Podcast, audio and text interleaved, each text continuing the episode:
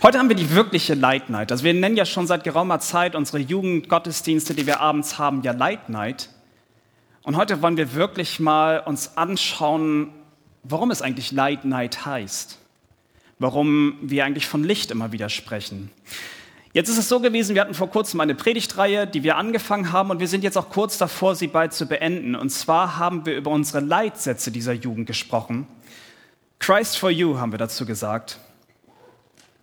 Und äh, für diejenigen, die noch nicht hier waren, die noch gar nicht wissen, was wir darin gerade tun oder was wir darin machen, wir haben uns gesagt, das Allerwichtigste für uns als Jugend, das Allerwichtigste, was wir haben, das ist Jesus selber.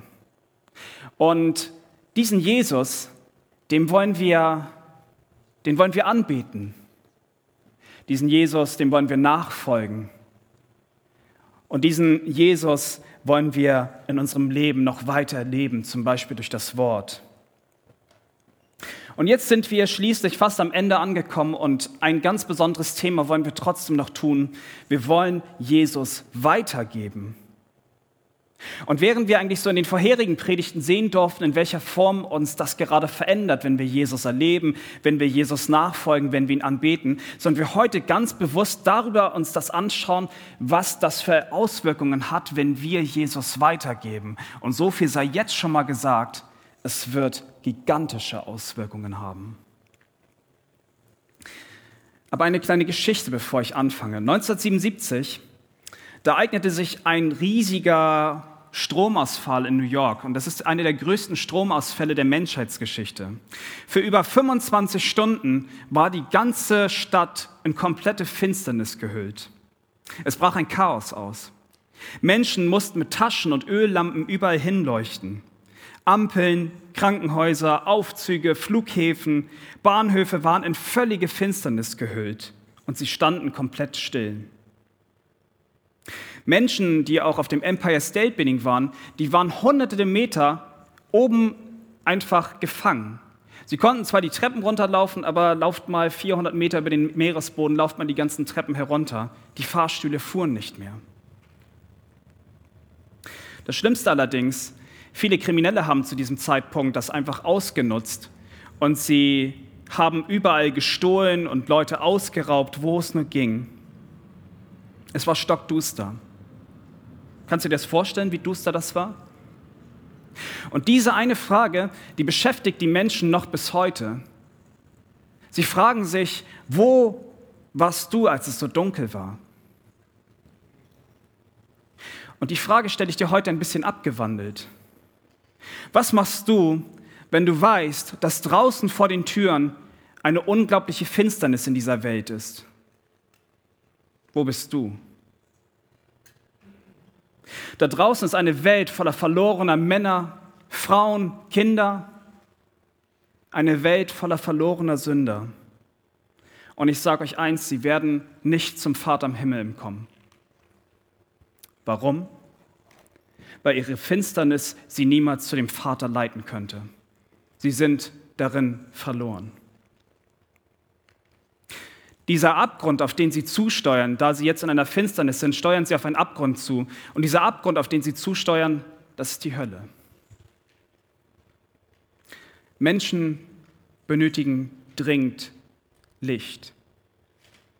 Und lass mich jetzt erstmal noch einmal kurz vorher versichern, wir haben einen souveränen Gott. Ein Gott, der über allem steht. Und dieser Gott hat alles in seinen Händen. Und dennoch hat uns dieser Gott eine Verantwortung gegeben. Er hat uns eine Verantwortung darin gegeben, Licht zu sein. Es ist eine heilige Aufgabe geworden, der wir uns alle widmen sollten, wenn wir Christen sind. Da draußen ist eine Welt voller geistlicher Blindheit. Aber wir, wir dürfen Jesus Christus mitnehmen, dürfen rausgehen in die Welt und wir dürfen mit diesem Licht leuchten. Und nicht nur mit diesem Licht, eigentlich mit diesem Text verbunden ist auch eigentlich eine nötige Prise Salz. Aber das werden wir uns gleich noch weiter anschauen. Lasst uns jetzt auf Gottes Wort hören, denn das Wort allein hat die Kraft. Wir wollen heute unsere Herzen dafür öffnen, was Jesus uns sagen möchte. Und deswegen schlagt eure Bibeln auf Matthäus 5, die Verse 13 bis 16. Ich wiederhole nochmal Matthäus 5, die Verse 13 bis 16.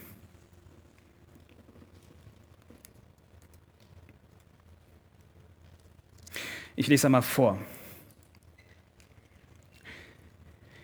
Ihr seid das Salz der Erde. Wenn aber das Salz fade wird, womit soll es wieder salzig gemacht werden? Es taugt zu nichts mehr als dass es hinausgeworfen und von den Leuten zertreten wird. Ihr seid das Licht der Welt. Es kann eine Stadt, die auf einem Berg liegt, nicht verborgen bleiben. Man zündet auch nicht ein Licht an und setzt es unter den Scheffel, sondern auf den Leuchter. So leuchtet es allen, die im Haus sind. So soll euer Licht leuchten vor den Leuten, dass sie eure guten Werke sehen und euren Vater im Himmel preisen. Lass mich noch mal beten vorher.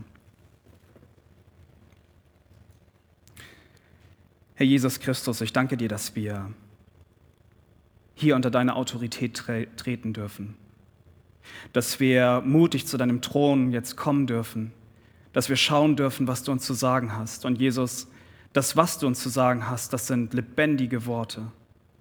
Und Jesus, diese Worte haben wir dringend nötig. Ich bitte dich jetzt, Herr Jesus, wenn wir auf dein Wort hören, wenn wir schauen, was du uns darin sagen möchtest, dass du uns durch deinen guten Heiligen Geist leitest. Herr Jesus, auch bete ich dafür, dass du mir hilfst, der ich schwach hier vorne stehe, Herr Jesus, und aus mir heraus gar nichts tun könnte. Aber jetzt, wenn du es so möchtest, ein Sprachrohr bin, ich bitte dich jetzt auch um jeden Einzelnen, der hier sitzt, Herr Jesus, dass du die Herzen öffnest. Und vor allen Dingen, Herr Jesus, dass wir begreifen, dass du dieses eine ewige Licht bist und dass wir immer wieder auf dich schauen dürfen. Und so bitte ich dich von ganzem Herzen, dass du jetzt dieses Licht in unseren Herzen aufgehen lässt, dass wir dich preisen, dass wir dich ehren, denn du bist es würdig, angebetet zu werden. Du bist unser Herr und Heiland. Und so danken wir dir und erbitten all dies in deinem wunderbaren und großartigen Namen. Herr Jesus Christus. Amen. Wir werden in dieser Predigt uns mehr auf das Licht fokussieren. Und das ist in Ordnung, ähm, weil wir uns anschauen können, oder wir hätten eigentlich könnten eine Predigt nur zum Salz machen und dann wiederum eine Predigt zum Licht. Ich werde ein bisschen was erklären, was das Salz bedeutet, aber wir wollen vor allen Dingen sehen, worum es geht bei dem Licht. Und dazu habe ich euch drei Punkte mitgebracht, ganz einfach auch zu merken, eigentlich drei W-Fragen, die erste Frage ist, wer ist das Licht? Zweitens, warum sollen wir Licht sein? Und drittens, wie sind wir Licht? Ich wiederhole gerne nochmal das erste, wer ist das Licht? Zweitens, warum sollen wir Licht sein? Und drittens, wie sind wir Licht? Und ich möchte mit euch diese Punkte chronologisch durchgehen, also das heißt Vers für Vers. Und wir wollen dann mal auflösen, warum Jesus Christus diese Worte so spricht und warum er es gerade auch in dieser Reihenfolge tut. Aber lasst uns mit dem ersten Punkt beginnen. Wer ist das Licht? Nun, die Antwort ist eigentlich ganz einfach, wenn wir wieder in den Predigtext gucken, Matthäus 5, 14a, dort steht, ihr seid das Licht der Welt. Also wenn wir über Licht sprechen, Licht ist eigentlich eine der meist äh, verwendeten Symbole, Illustrationen, Darstellungen oder ganz simpel auch eine Eigenschaft Gottes in der Bibel. Wir wissen beispielsweise nach 1. Johannes 1, Vers 5 und dann auch nach Psalm 104, Vers 2, dass Gott Licht ist. Wenn wir einmal im Himmel sind, dann wird Gott unser Licht sein. Und wir werden eine ganz besondere Leuchte haben, das ist das Lamm Gottes, das ist Jesus Christus selber. Und Jesus wiederum auf anderer Seite wird auch im Johannesevangelium immer wieder als Licht bezeichnet. Wir sehen also, Licht hat eine unglaublich wichtige Bedeutung innerhalb der Bibel, weil es immer wieder auf Gott hindeutet. Und schließlich dürfen wir erkennen, dass wir Licht sind.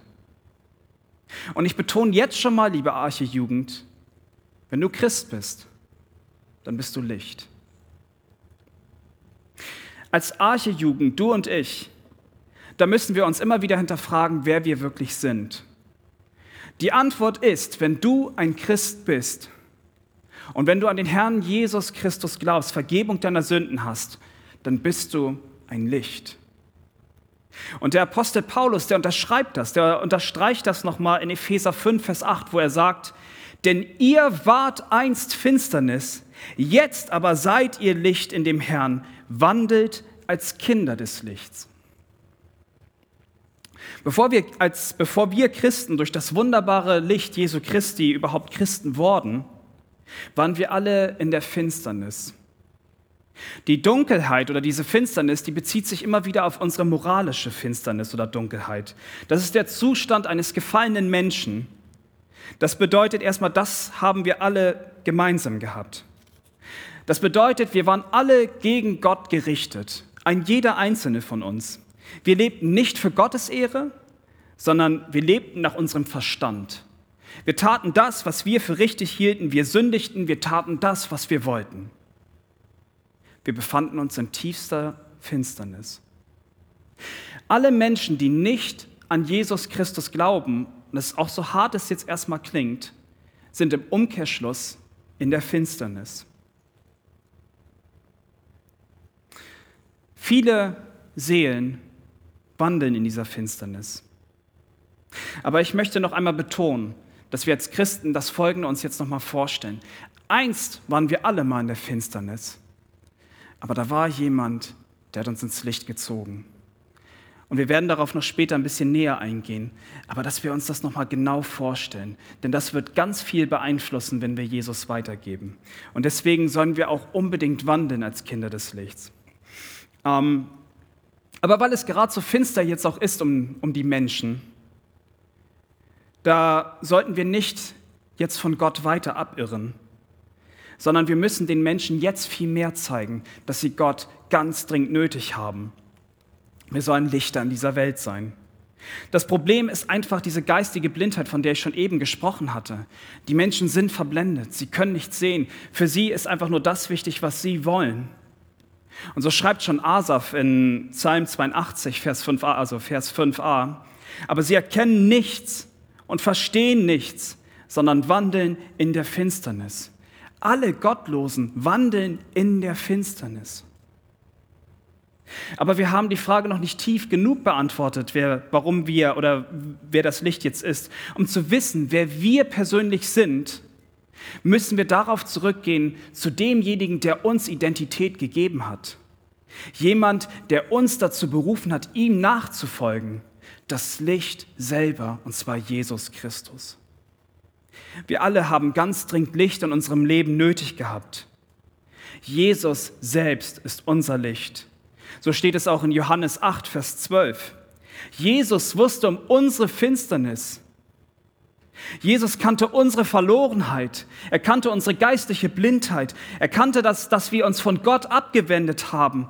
Und dennoch kam Gott einen Schritt auf dich zu damit wir Licht haben. So schreibt Matthäus uns in Matthäus 4, Vers 16. Das Volk, das in der Finsternis wohnte, hat ein großes Licht gesehen und denen, die im Land des Todesschattens wohnten, ist ein Licht aufgegangen. Und auch wenn sich erstmal dieser Vers auf das Volk Israel sich bezieht, war es sehr dunkel um uns geworden. Und wir alle lebten in tiefster Finsternis. Und wenn wir heute so in die Welt schauen, dann sehen wir auch, wie dunkel es geworden ist. Andi hat eben schon vorhin einmal darüber gesprochen, über die ganzen Abtreibungen, die stattfinden. Aber hier ist noch eine andere Sache, die mich im Moment sehr bewegt hat. Täglich nehmen sich 27 Menschen das Leben in Deutschland. 27 Menschen.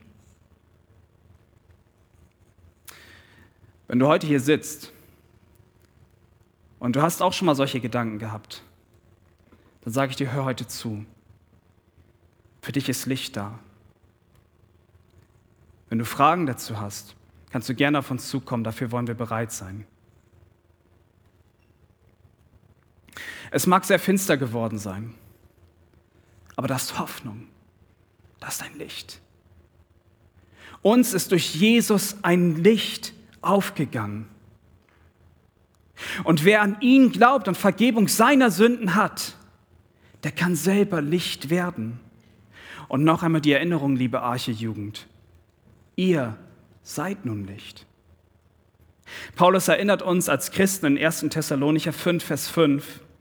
Ihr alle seid Söhne des Lichts und Söhne des Tages. Wir gehören nicht der Nacht an, noch der Finsternis. Aber nur damit wir es verstehen, es ist Gottes Licht, welches durch uns scheint. Um das ein bisschen besser zu verstehen, ihr könnt euch Gott vorstellen wie die Sonne. Sein Licht durchstrahlt alles. Aber wir, wir dürfen wie Monde sein. Die das Licht reflektieren. Und dieses Licht muss reflektiert werden. Es muss raus in die Welt gehen, damit die Menschen rettendes Licht sehen.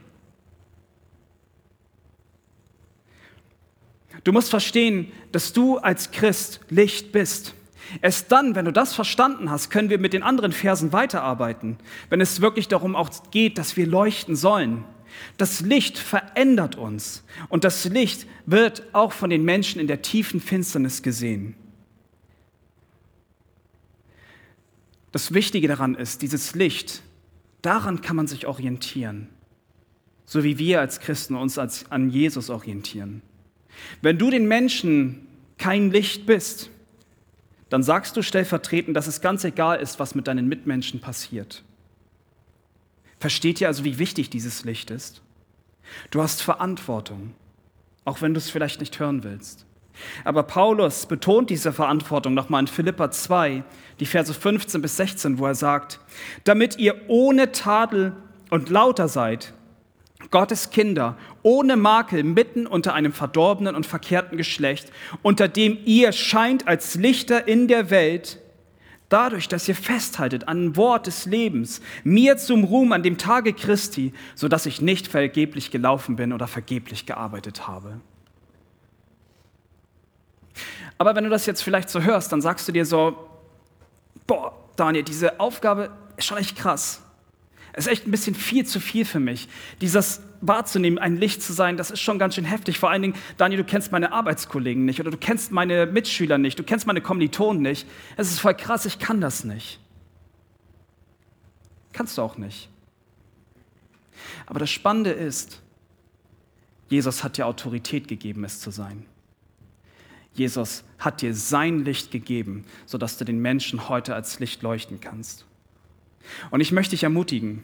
Mich hat das sehr ermutigt, dass der Herr Jesus möchte, dass du ein Licht bist. Ich hatte vor kurzem einen Artikel gelesen von John Bloom, das ist einer der Autoren bei desiringgod.com. Und der schrieb etwas, was mich sehr, sehr angesprochen hat. Er schrieb, Gottes Lichter der Welt sind nicht zwangsläufig die intelligentesten, talentiertesten oder redegewandtesten Menschen der Welt sondern sie sind herzensdienende und aufopfernde Menschen, die ihrem Herrn und Heiland Ehre geben wollen. Menschen, so wie in Paulus in Philippa 2, Vers 3 betont, die einander höher achten als sich selbst, die es sich zu einer lebensnotwendigen Aufgabe gemacht haben, den Menschen von der rettenden Botschaft von Jesus Christus zu erzählen, damit Menschen zum rettenden Glauben kommen. Das sind wir. Wir sind Licht in einer finsteren hoffnungslosen und verlorenen Welt. Und das bringt mich auch zu meinem zweiten Punkt, warum wir schließlich Lichter sein sollen. Wenn wir wieder in den Predigtext hineinschauen und uns jetzt den Versen 14 und 15 uns zuwenden, lesen wir das folgende. Ihr seid das Licht der Welt. Es kann eine Stadt, die auf einem Berg liegt, nicht verborgen bleiben. Man zündet auch nicht ein Licht an und setzt es unter den Scheffel, sondern auf den Leuchter. So leuchtet es allen, die im Haus sind. Euer Licht soll leuchten vor dem Herrn. Und wenn wir jetzt den Predigtext uns noch weiter anschauen, dann fällt uns wahrscheinlich auf, dass wir Salz und Licht sein sollen. Und gut, das Salz kommt in Vers 13 vor, während das Salz darauf hindeutet, in welcher Form, wie kräftig wir das Evangelium geben. Da geht es darum, wie wir das Evangelium weitergeben. Soll das Licht gerade etwas anderes zeigen. Es soll nämlich zeigen, wir sollen dorthin leuchten an die Orte, wo es dunkel ist. Die Welt, in, der wir aus, in die wir ausgesendet werden, da ist es wichtig, dass wir als Lichter scheinen, weil diese Welt dunkel, hoffnungslos und verloren ist. Wenn wir uns also jetzt dieser Frage zuwenden, warum wir Licht sein sollten, dann einmal, weil wir die Autorität von Jesus dazu bekommen haben. Zweitens, weil Licht eine Funktion hat, und zwar die Funktion, die Dunkelheit zu verdrängen. Und drittens, weil wir wissen, dass wir alle einmal Dunkelheit waren und jetzt wissen dürfen, wie wunderbar es ist, in diesem Licht von Jesu zu stehen. Und wir sehen, Jesus spricht hier von einer Stadt, die hoch oben auf den Bergen liegt. Und ich weiß nicht, wie viele von euch sich ein bisschen mit dem alten Griechenland sich auskennen, aber bei den Griechen war das so in der Antike, die hatten so unterschiedliche Burgberge. Das waren tatsächlich Burgen, die oberhalb von Bergen gebaut worden sind und man nannte diese die Akropolis. Und oben lag es einfach, weil es einfach aufgrund der Verteidigungszwecke viel einfacher war, da oben hinzugehen. Aber was gleichzeitig war, dort brannte Licht.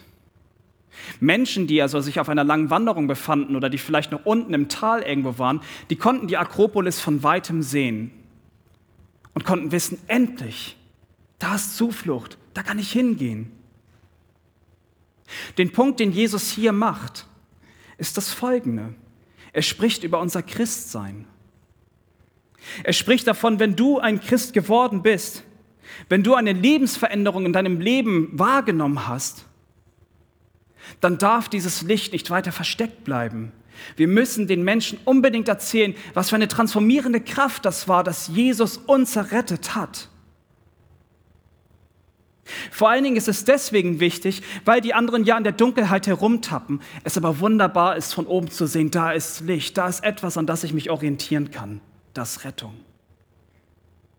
Das ist wichtig, dass wir das verstehen, warum wir Lichter sein sollen. Und hier nur diese Sache noch. Täglich gehen Millionen von Menschen in die Hölle. Und ich möchte hier keine Moralkeule schwingen, sondern ich möchte euch an etwas anderes erinnern. Ich möchte dich an dein Urteil erinnern, was du mal einst hattest. Du warst genauso verdammt, in die Hölle zu gehen. Du warst auch in dieser Finsternis. Paulus schreibt in Römer 3, 23, denn alle haben gesündigt und verfehlen die Herrlichkeit, die sie vor Gott haben sollten. Aber da hört der Text nicht auf. Es geht mit Vers 24 glücklicherweise weiter, wo Paulus dann sagt, sodass sie ohne Verdienst gerechtfertigt werden durch seine Gnade, Jesu Christi Gnade, aufgrund der Lösung, die in Christus Jesus ist. Ja, du und ich, wir konnten Gott nicht gefallen. Wie hätten wir das auch tun können? Schließlich haben wir das getan, was alles gegen Gott gestanden hat. Und wir sündigen heute noch, wir sündigen heute noch ständig. Wir verfehlen Gottes Herrlichkeit. Und nur damit du es verstehst, falls du nicht weißt, was Sündigen bedeutet, wenn du das erste Mal hier bist oder das erste Mal damit konfrontiert bist. Ich weiß nicht, ob du mal einfach mal schlechte Gedanken hattest über einen Menschen, der dir etwas Böses getan hat. Ich weiß nicht mal, ob du mal gelogen hast, vielleicht eine ganz klitzekleine Notlüge. Vielleicht hast du jemanden betrogen oder du hast gelästert. Ich weiß es nicht. Die Bibel ist aber ganz klar und deutlich darüber. Sie bezeichnet es als Sünde. Es ist all das, was Gott nicht ist. Aber hier ist der springende Punkt. Obwohl wir durch unsere Sünde so finster waren und Gott entgegengerichtet waren, hat Gott dich ohne irgendeinen Verdienst trotzdem gerechtfertigt. Das hast nicht du getan, es waren nicht deine Werke. Es war Gott selbst. Es war Jesus Christus selber, der dich aus der Finsternis herausgezogen hat und dich in das Licht gestellt hat. Und wenn ich davon spreche, dann rede ich hier von Errettung. Und ich möchte dich heute von Herzen fragen, Hast du deine Errettung vergessen? Lass mich mit euch nochmal zusammen darüber nachdenken, was es bedeutet, überhaupt errettet zu sein. Errettung bedeutet, da war eine ganz persönliche Liebe von Gott zu dir. Kennst du noch dein altes Leben? Weißt du noch den Ballast, den du mit dir getragen hast? Die Sünden, die in deinem Leben waren? Der ganze Schmutz, der Dreck, die Trauer, die du da drin hattest? Einige von euch waren noch Kinder, als sie zu Jesus gezogen worden sind.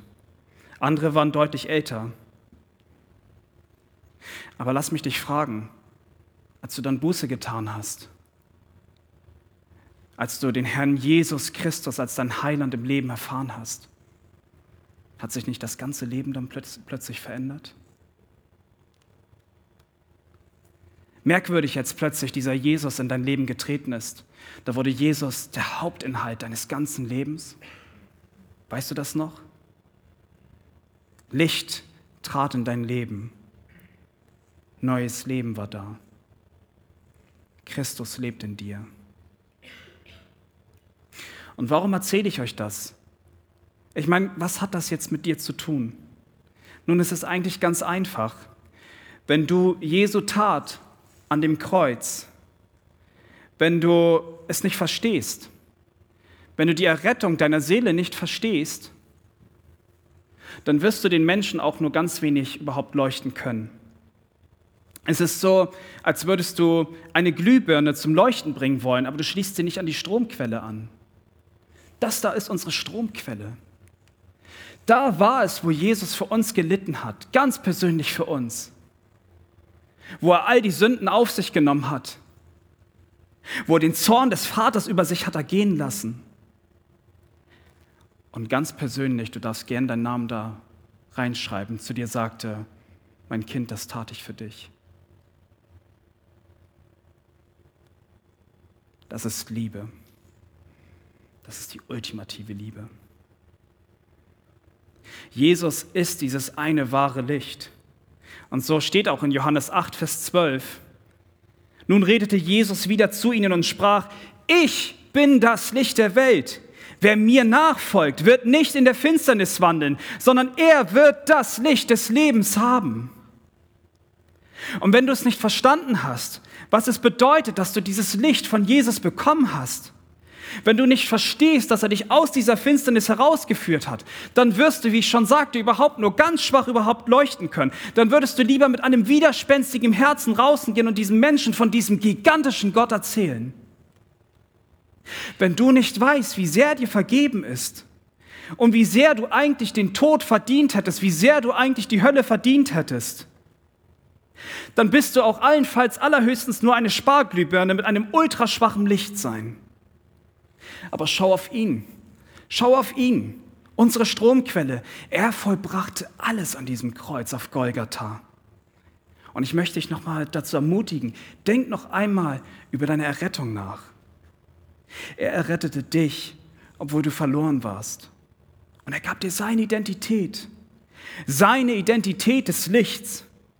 Wenn wir dieses Licht nun scheinen lassen und es nicht verbergen, dann werden es die Menschen draußen sehen. Und sie werden vielleicht, so wie Gott es möchte, nach seinem Willen, aus dieser Finsternis herausgezogen werden.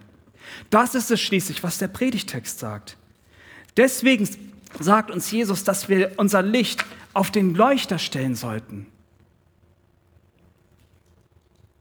Wenn wir als Archejugend oder auch als Christen, wenn wir Jesu Licht durch uns scheinen lassen, dann wird die Welt, die in der Finsternis liegt, zu unserem Herrn Jesus Christus geführt. Amen. Sei deswegen ein Licht in einer dunklen, hoffnungslosen und verlorenen Welt, die Jesus bitter nötigt hat. Wenn wir uns aber weiterhin mit dem Warum jetzt beschäftigen, dann lass uns immer wieder darauf schauen, was Jesus für uns getan hat. Überleg nochmal, ob du dich, ob du dich ohne das Eingreifen Gottes für Jesus entschieden hast. Oder war es nicht vielleicht vielmehr so, dass Gott Licht an dein Leben gestellt hat? Das ist Gottes Methode.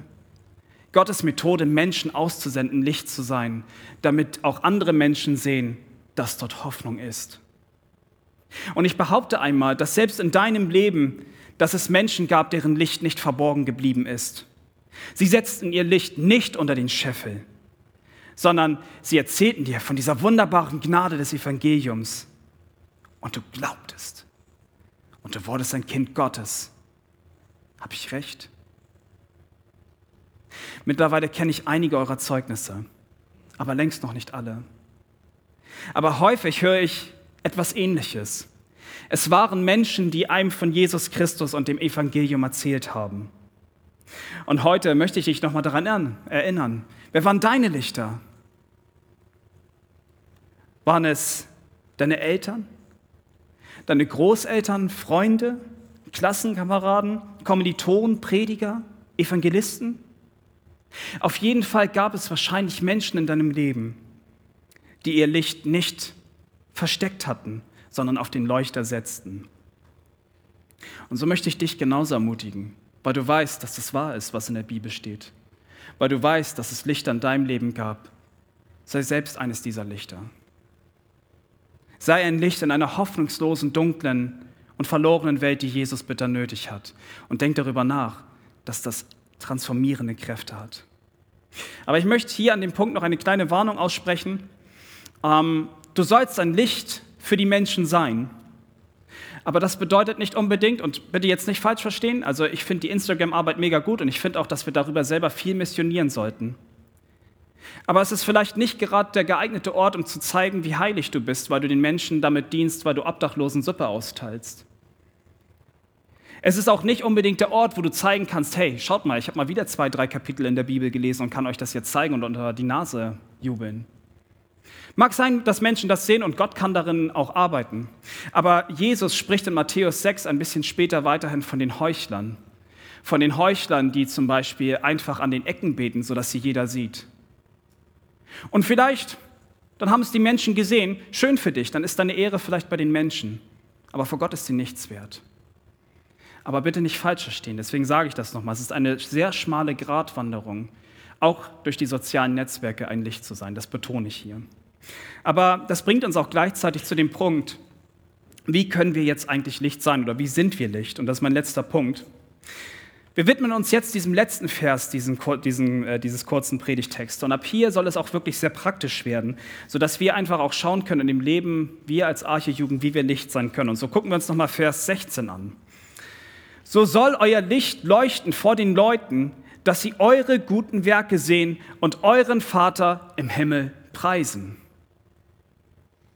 Bevor ich da jetzt darauf weiter eingehe und auch sehr praktisch mit euch werde, möchte ich aber noch mal eines hier verdeutlichen, und zwar, wie es eigentlich nicht sein sollte. Wir sehen in Vers 15 noch einmal, man zündet auch nicht ein Licht an und setzt es unter den Scheffel. Und ich frage dich, was hat das eigentlich für einen Nutzen? Was hätte das Licht für einen Nutzen, wenn es niemals benutzt wird? Die Menschen brauchen doch dringend das Licht des Evangeliums. Und wie gesagt, dieses Licht, das symbolisiert das Evangelium, die rettende Botschaft von Jesus Christus. Diese Botschaft von unserem Herrn Jesus Christus, der Mensch wurde und alle Sünde auf sich nahm. Er ging für dich und mich an dieses Kreuz, um uns für Ewigkeit von unserer Schuld zu erlösen um uns frei von der Schuld zu machen. Und übrigens, das ist das Allerwichtigste jetzt. Wir vergessen genau an diesem Punkt, wenn wir über das Evangelium sprechen, das Allerwichtigste auch zu, das, das lassen wir meistens weg. Und zwar, dieser Jesus Christus ist nicht nur an diesem Kreuz gestorben, sondern dieser Jesus Christus hat ein für alle Mal auch klar gemacht, so dass der Tod ihn nicht mehr halten kann. Dieser Jesus Christus lebt. Und dieser Jesus lebt jetzt in unseren Herzen. Und dieser Jesus Christus hat uns ein Versprechen gegeben. Er wird eines Tages wiederkommen. Und das geht nur, weil er von den Toten auferstanden ist. Das ist eine der krassesten Botschaften, die es überhaupt gibt. Das macht Jesus einzigartig. Das macht Jesus größer als alles andere. Und deswegen glauben wir auch an diesen Jesus, dass er so transformierende Kräfte hat. Und auch wenn alle Hoffnungen mit dem Tod Jesu vielleicht dahingeschwunden sind, kam dieses Licht auf diese Welt zurück, hat ein für alle Mal nochmal illustriert, dass er wahrhaftig dieser eine Messias ist. Und ich sage euch eine Sache, dieses Licht, es wird in Ewigkeit scheinen. Es wird niemals eine Grenze davon mehr jemals geben. Er wird ein für alle Mal alle Dunkelheit, alle Ungerechtigkeit, alle Sünde, alle Boshaftigkeit für immer tilgen. Bis an diesen einen Tag, an dem Gott in Ewigkeit unser Licht sein wird. Die Menschen brauchen dringend dieses Licht. Dieses Licht brauchen sie. Sei ein Licht Jesu in einer hoffnungslosen, dunklen und verlorenen Welt, die es bitter nötig hat. Es geht nicht darum, was die anderen von dir denken. Es ist viel wichtiger, was Gott von dir denkt. Ob du seinem Namen Ehre gegeben hast. Es geht nach Vers 16 auch nicht darum, dass du in irgendeiner Weise ganz besonders gut dastehst sondern es soll darum gehen, dass Gott besonders gut vor den Menschen dasteht. All die Werke, die du für deinen Herrn tust, sollen letzten Endes nichts über dich aussagen, sondern sie sollen den Vater am Himmel hoch oben sollen sie preisen. Und wenn sie dieses Licht sehen, welches durch dich scheint, dann werden sie sehen, was Gott in dir vollbracht hat. Aber ein Problem, welches sehr häufig bei uns auftritt, ist, wir meinen manchmal, dass es unser Licht gewesen ist. Wir sind schnell dazu geneigt zu glauben, krass, was ich wieder getan habe. Kann man ein bisschen an meiner Schulter hier nochmal weg das klopfen. Ich habe gerade erst jemanden abends sogar noch nach Hause gefahren, obwohl ich eigentlich schon längst nach Hause wollte. Oder ja, an dem Samstag hatte ich eigentlich viel vor, aber ich bin voll der gute Christ gewesen, kann es auch noch mal jedem erzählen, dass ich trotzdem noch bei diesem Umzug geholfen habe. Hey, wenn einer ein guter Christ ist, dann nicht. Das kann passieren. Viel schlimmer ist es dann noch sogar, wenn wir anfangen, in irgendeiner Form geistlich stolz zu werden. Beispielsweise, du feierst dich selbst dafür, weil du Jesus weitergegeben hast. Oder weil du vielleicht bei Instagram ein Versbild geteilt hast. Und übrigens, ne, also ich sage wieder, schmale Gratwanderung. Diese Sachen sind echt stark. Und bitte Leute, gebt Jesus weiter mit ganzem Herzen. Bitte teilt Versbilder weiterhin. Aber prüfe dein Herz dabei. Wen sollen die Menschen preisen? Dich oder Gott? Wen willst du letzten Endes selbst preisen? Dich oder Gott? Eine kleine Geschichte dazu. Dr. Paul Brent, der sprach einmal auf einem medizinischen Kongress in Indien und hatte eine Öllampe dabei. Gut, das ist jetzt keine Öllampe, aber stellt euch das mal so vor. Die stand vor ihm und er sprach auch genau über diesen Predigtext, dass wir Lichter sein sollten und dass wir Gott die Ehre geben sollten. Und irgendwann ging diese Öllampe aus und Rauch stieg in die Nase.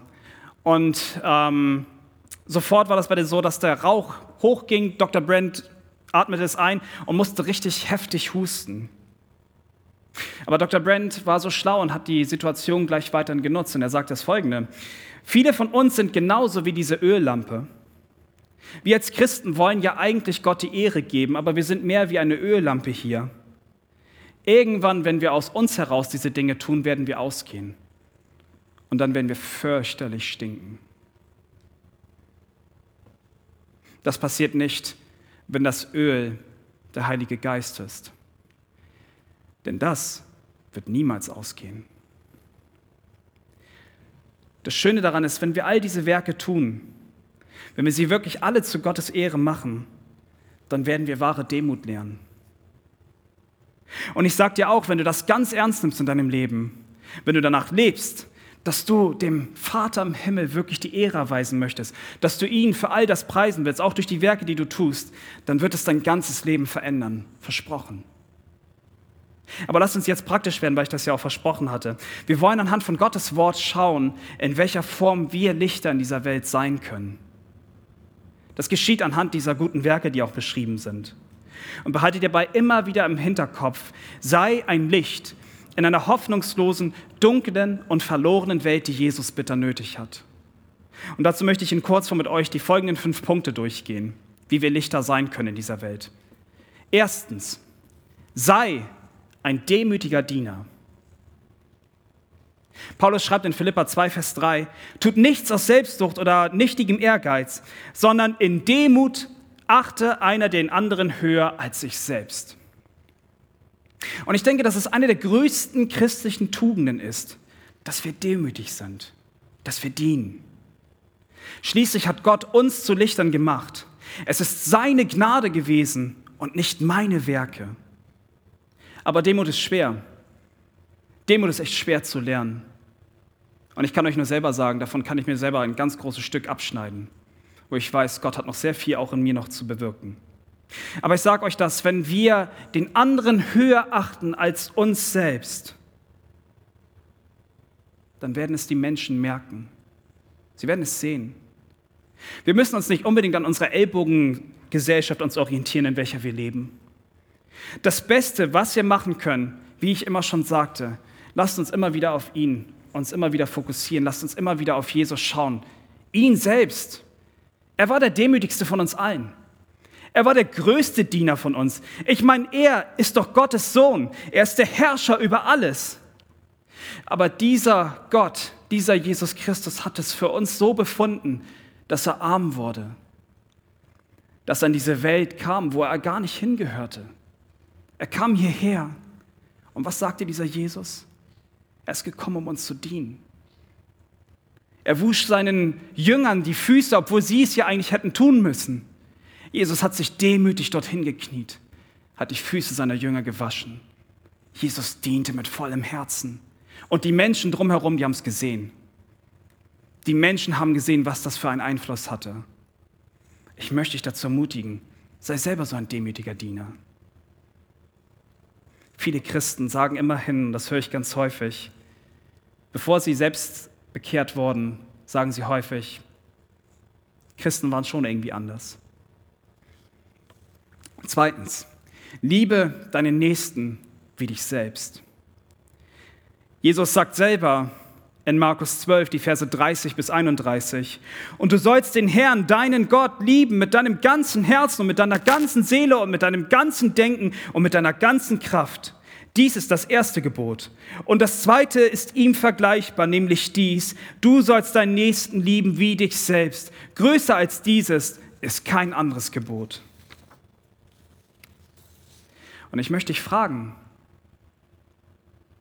wenn du sehr krank bist und du entdeckst ganz plötzlich ein ganz wunderbares Heilmittel und du weißt, dass dieses eine Heilmittel selbst diese eine tödliche Krankheit komplett kurieren könnte, Würdest du dieses Heilmittel nur für dich behalten? Das ist es das, was Jesus hier sagt. Es gibt ein wunderbares Heilmittel. Er selbst ist es. Und dazu benötigt es Liebe. Und Jesus hatte Liebe. Jesus ist mit Liebe zu den Menschen gegangen. Liebst du deine Mitmenschen, möchte ich dich fragen. Seinen Nächsten zu lieben, ist eine Herzenssache. Es ist eine christliche Lebensaufgabe und die sollten wir sehr ernst nehmen. Drittens, sei ein Verkündiger der Wahrheit. Und auch hier wieder Jesus in Markus 16, Vers 15. Und er sprach zu ihnen, geht hin in alle Welt und verkündigt das Evangelium der ganzen Schöpfung. Und ich möchte jetzt nicht zu viel spoilern, Joel wird sowieso nächste Woche noch viel mehr darauf eingehen, aber es ist so, wir haben einen Missionsbefehl von Jesus bekommen. Und in diesem Missionsbefehl geht es darum, dass wir rausgehen sollen, dass wir zu Jüngern machen sollen, dass wir sie taufen sollen auf den Namen des Vaters, des Sohnes und des Heiligen Geistes und dass wir sie alles lehren sollten, was Jesus uns befohlen hat. Das ist eine unserer wichtigen Hauptaufgaben, die Jesus uns mitgegeben hat. Und ich sage dir das nochmal deswegen, weil ich vorhin über Rettung gesprochen habe. Schau immer auf das Resultat. Schau auf das Ziel, was passiert. Wenn Jesus in das Leben von Menschen tritt, wenn du darüber nochmal nachdenkst, dass es Menschen gab, die dir davon erzählt haben, egal ob es in der Familie, bei den Freunden oder wo auch immer es passiert ist. Aber es gab Menschen, die auf dich zugekommen sind, die missioniert haben, die erzählt haben. Und dieses Licht ist in dir aufgegangen. Halte dieses Ziel immer vor Augen. Jesus verändert. Und übrigens, das ist nur so ein kleines Angebot. Wir gehen ja gerne manchmal raus, machen Straßenmissionen, manchmal haben wir Einsätze. Ähm, unser Hauskreis geht manchmal auch zur Spanischen Fort. Das ist eine Straße hier in, in Schnelsen. Wenn du da irgendwie mal Lust hast, auch dabei zu sein und den Menschen das Evangelium mitgeben möchtest, komm gerne auf mich zu oder auf Andrew. Wir würden gerne mal mit euch darüber reden und ähm, merkt einfach diese krasse Kraft, die dahinter steckt, wenn Jesu Licht Menschenherzen berührt. Viertens, freue dich. Jesaja sagt in Jesaja 61, Vers 10: Ich freue mich sehr in dem Herrn und meine Seele ist fröhlich in meinem Gott, denn er hat mir Kleider des Heils angezogen, mit dem Mantel der Gerechtigkeit mich bekleidet, wie ein Bräutigam sich den priesterlichen Kopfschmuck angelegt und wie eine Braut sich mit ihrem Geschmeide schmückt. Und ihr alle kennt diesen Vers aus Philippa 4, Vers 4, wo es heißt, Freuet euch alle Zeit, ich sage euch abermals, freut euch. Und vorhin, da sprach ich Errettung an. Freu dich darüber, dass der Herr Jesus dir alle deine Sünden vergeben hat. Wir sind keine schönen Wetterchristen, sondern wir sind immer wieder dazu aufgefordert, uns darüber zu freuen, aber immer wieder, und das betone ich hier, darauf zu schauen, was er getan hat. Wie anders willst du sonst solche Freude haben? Du bist aus einer finsteren Welt heraus berettet worden, aber jetzt bist du errettet. Und dir steht ein wunderbares Erbe zu. Ein wunderbares Erbe. Im Himmel, einmal bei Gott in der Ewigkeit. Ist das nicht toll? Ist das nicht Freude? Manchmal würde ich gern darüber weinen, weil es einfach zu krass ist. Das ist einfach zu, zu krass, um einfach wahr zu sein. Aber es ist so. Freut euch. Und wenn die Menschen das in euch sehen, diese Freude, das wird einen Unterschied machen. Das wird einen riesigen Unterschied machen. Und fünftens, sei anders als die Welt. Sei ein Licht in einer finsteren Welt. Matthäus 5, Vers 16. So soll euer Licht leuchten vor den Leuten, dass sie eure guten Werke sehen und euren Vater im Himmel preisen. Und ich will mich jetzt an diesem Schlusspunkt auch nicht jetzt noch weiter wiederholen. Lasst Jesu Christi Licht in euch vor den Menschen leuchten. Und das passte sehr gut, was Lara vorhin auch noch mal gesagt hatte. Du bist anders als die Welt. Aber das bedeutet trotzdem, dass wir noch in dieser Welt sind. Und ich habe schon sehr viel darüber gesprochen, dass dieses Licht ganz dringend in dieser Welt benötigt wird. Du sollst anders sein, klar. Aber geh raus. Mach einen Unterschied. Mach einen Unterschied, weil er einen Unterschied gemacht hat. Sei ein Licht in einer verlorenen, hoffnungslosen und dunklen Welt, die Jesus bitter nötig hat. Zum Schluss. Jesus sagt in Matthäus 5, Vers 14a, ihr seid das Licht der Welt. Und diese Welt ist finster und die Aussichten dieser Welt sind noch viel schlimmer. Einst schwieg Gott für 400 Jahre. Es war sehr dunkel um diese Welt geworden. Aber wenn Gott nicht eingegriffen hätte, wenn Gott nicht gehandelt hätte, dann würden wir jetzt immer noch in dieser Finsternis wandeln. Es wäre für uns komplett hoffnungslos, alles. Niemand hätte jemals mehr gerettet werden können. Doch Gott entschied sich in dieser misslichen Lage auf uns zuzugehen. Er brachte Jesus Christus zu uns auf diese Welt. Er brachte Licht in eine dunkle Welt, die so finster war. Es ist eine heilige Aufgabe geworden, liebe Arche-Jugend, dieses Licht rauszunehmen. Schaut mal unter eure Stühle. Unter euren Stühlen, da müssten Wunderkerzen sein.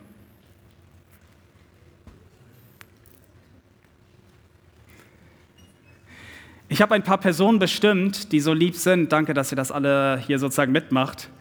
Die haben ein Feuerzeug dabei und die würden euch gleich diese Wunderkerzen anzünden. Und während wir gleich diese Wunderkerzen alle anzünden, möchte ich, dass ihr euch das Folgende noch einmal vorher, noch mal wirklich euch vor Augen führt. Ihr seid dieses Licht. Ihr seid dieses eine Licht, was scheint. Ich werde gleich den Predigtext dabei vorlesen, während ihr die Wunderkerzen anzündet. Merkt euch immer wieder, dass diese Welt ganz dringend dieses Licht nötig hat. Sie haben Jesus ganz dringend nötig. Und so könnt ihr jetzt gerne anfangen, die Sachen anzuzünden. Ich lese dabei den Text noch einmal laut und deutlich vor. Zündet gern diese Wunderkerzen an, ihr könnt das dann gerne weitergeben. Wenn eine Wunderkerze brennt, könnt ihr es gerne mit den anderen zusammensetzen, dann brennen die auch schön. Andrew, du bist auf jeden Fall ein Licht jetzt.